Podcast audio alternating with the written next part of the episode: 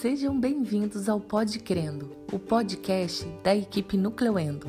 Se você está aqui, é porque deseja dicas clínicas importantes na endodontia para te auxiliar nos seus casos clínicos.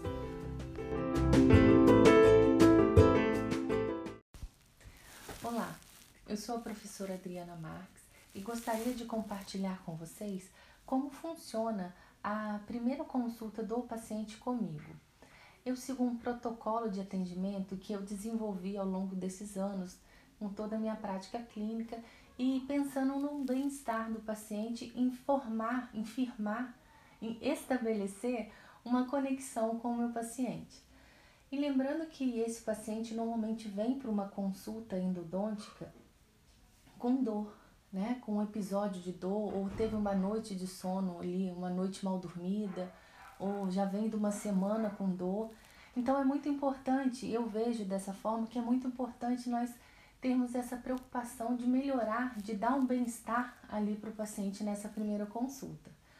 Então, como que acontece esse meu protocolo de atendimento? A secretária entrega para o paciente uma ficha de anamnese, onde nessa ficha de anamnese, além das informações da saúde do paciente, nela contém também informações do tipo qual time, qual é o cantor favorito do paciente, o que é importante para o paciente nesta consulta, neste tratamento, é, se ele tem medo de dentista, também com relação ao se ele tem Facebook, Instagram. Então são todas ferramentas que eu utilizo de alguma forma para depois me manter conectado a esse paciente, como por exemplo ali o Facebook e o Instagram, a gente sabe qual a importância disso, né, da rede social hoje para o nosso trabalho de divulgação, então já vou, adiciono, a secretária já adiciona para mim esse paciente na nossa rede social. Com relação à música, o paciente já entra no consultório com a música do cantor favorito dele tocando ali na nossa televisão. E engraçado que o paciente fala, ah, por isso que você perguntou qual é o meu cantor. E a gente, claro, a gente quer transformar esse momento mais agradável para você. Né? A gente brinca ali, dá risada com o paciente e fala realmente que é de propósito para né, ele ficar bem ali com a gente. É, com relação ao medo, então a gente se preocupa nessa consulta, o paciente, ah, tenho medo.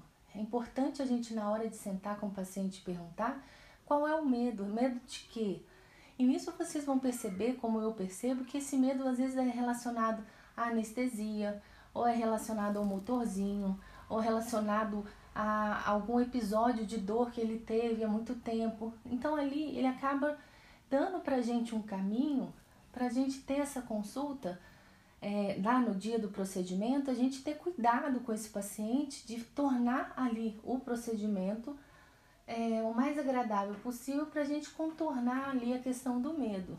Muitas das vezes eu trabalho como a gente tem no nosso arsenal de estratégias mesmo para poder é, tornar ali a consulta bem agradável. A gente utiliza, eu utilizo a ferramenta da PNL, que é o ressignificação. Eu faço estratégia de ressignificação com o paciente para trazer o paciente para a consciência, trazer ele para o momento presente, com tentando ressignificar e conseguindo ressignificar muitas das vezes a questão do medo dele.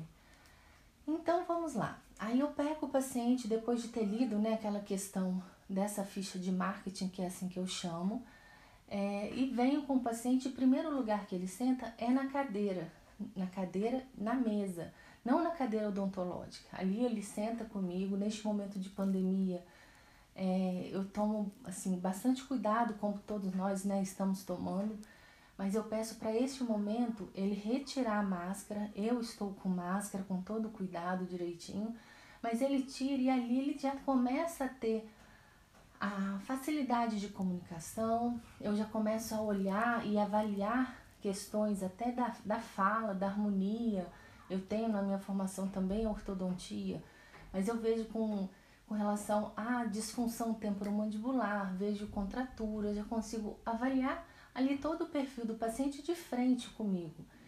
E aí ele tira a máscara e começa a conversar, a falar qual é a questão dele. E nisso ele começa, eu já começo a fazer perguntas específicas que né, direcionadas para aquele tipo de patologia que ele está relatando ali para mim. Essas perguntas específicas eu vou gravar um novo podcast para poder dar, né, um exemplo para vocês, dar dica, dicas para vocês de como é, como são essas perguntas ali e como a gente interpreta elas. E aí dali, depois que ele consegue falar todo o histórico, toda a experiência que ele já teve e com relação ao que ele está passando ali com relação a esse dente, aí sim a gente vai, senta na cadeira odontológica e é onde eu vou fazer a avaliação. Neste momento, pessoal, é muito importante que façamos uma palpação em toda a mucosa, sabe? Embaixo da língua, faz na mucosa jugal, para a gente procurar é, patologias até mais graves, né? Para evitar ali, para possibilitar um diagnóstico precoce do câncer de boca. Então, assim, todos os meus pacientes, eu tenho esse cuidado e essa atenção ao paciente de fazer essa inspeção bem feita, palpação bem feita de toda a mucosa.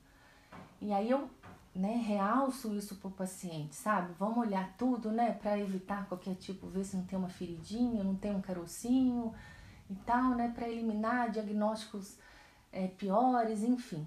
Aí depois eu vou pro dente do paciente. Mas outra coisa, eu sempre começo na sequência de eu vou do dente 17 em direção ao 27, depois eu vou do 37 em direção ao 47. Eu não vou nunca direto no dente que o paciente está relatando o problema, ou direto para o lado, para o hemiarco que o paciente está relatando o problema.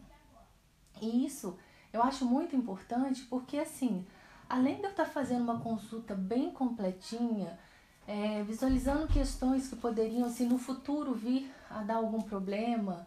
Ah, uma cara interproximal oculta, né? Que a gente acaba, né? Que pode ser que né, passe ali despercebido e tal. Então, não, eu passo e vou olhando dente por dente, mesmo que o paciente relata que é num lado ou num dente específico. E aí, quando eu chego no dente específico, eu vejo, faço avaliação, faço os testes. Esses testes também vão ser é, específicos num outro episódio do nosso Pod Crendo, e aí eu vou falar bem específico deles também.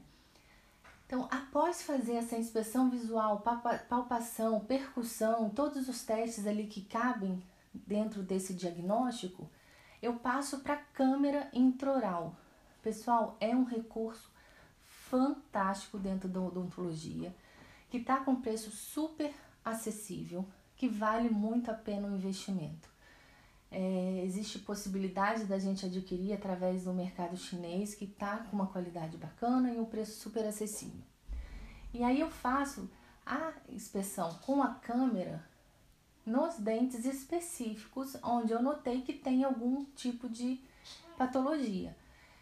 E aí eu mostro um paciente, paciente com aquela visão ampliada, é muito bacana como que o paciente fica impressionado com a imagem ali. É difícil, difícil não converter o paciente depois que a gente tem uma avaliação feita com câmera intraoral. Então vamos lá. Fiz ali com a câmera intraoral, o paciente viu direitinho e tal. Aí sim eu passo para a próxima etapa que é fazer a radiografia do dente. Ali na clínica nós temos o, né, na minha clínica a gente tem a, o raio-x portátil que facilita bastante, é bem legal o sensor odontológico. Então a gente faz ali a radiografia e aí sim a gente vai e senta, volta para a mesa e continua fazendo ali é, a avaliação, conversar, tudo mais. Assim que eu fecho o diagnóstico, então vamos lá, deu uma, um tratamento endodôntico. Eu sento na cadeira, ali com o paciente na mesa, eu desenho, eu explico, dou como se estivesse dando uma aula, uma explicação numa linguagem que o paciente entende, isso é muito importante. É, às vezes eu utilizo o recurso de ir ali para o Google, trazer imagens, tudo que torna mais fácil né, acessar todas as formas de possíveis do paciente entender. Se o paciente é mais visual, eu vou desenhar, eu vou mostrar imagens no Google. Se o paciente é auditivo, então eu falo, né, junto, acesso esse canal com ele, dele ouvir o que eu tô falando. Se ele é tátil, tenho um modelo, aqueles macromodelos, o paciente pega, entende, sabe? Encosta ali naquele macromodelo, lógico, depois a gente passa álcool 70 em tudo. E aí ele consegue ter realmente essa informação bem dada, bem esmiuçada. E aí no final a gente faz ali a questão de passar o preço e tal. Então, nesta hora de fechar o valor com o paciente, de passar realmente quanto vai ser, é a hora da gente olhar aquela pergunta lá da ficha de anamnese. O que, que é importante para você neste tratamento? E aí é a hora que eu pego. Se para ele o importante é preço, eu trabalho ali na minha comunicação com relação a valores. Se para ele o importante é você ter a saúde, então eu pego e começo o meu discurso relacionado à questão da bactéria, com a importância de tratar aquele dente para não dar uma septicemia, para evitar problemas maiores no corpo, enfim. Ah, então, e aí eu vou né, elaborando ali o discurso de acordo com isso. Para o paciente é importante a estética. Ah, então um tratamento endodôntico, ó, então a gente vai fazer esse tratamento endodôntico, depois a gente faz ali um, um, uma reabilitação protética bem bonita. E aí, se você animar, já que vai fazer uma reabilitação com uma porcelana, com uma cor né, que fica ali definitiva, a gente pode pegar e fazer um clareamento. Nisso você já pega com ele a questão da estética. Entende? Então, são perguntas importantes que a gente tem ali no nosso questionário, que a gente fala questionário de marketing, para a gente utilizar ali no momento final também para fazer essa, essa conexão com o paciente e tá com o discurso alinhado de forma que fique é, que torne mais convincente, que caiba ali no que o paciente precisa ouvir para poder acreditar né, e realmente aceitar você cuidar dele e aceita fechar esse tratamento e essa conversão seja realmente com sucesso. Então, essas são as minhas dicas, né, desse primeiro atendimento, dessa consulta inicial que eu tenho com meus pacientes. De coração, espero que ajude vocês aí no desenrolar dos pacientes com vocês e espero vocês no, no próximo Pode Crendo. Um abraço, pessoal!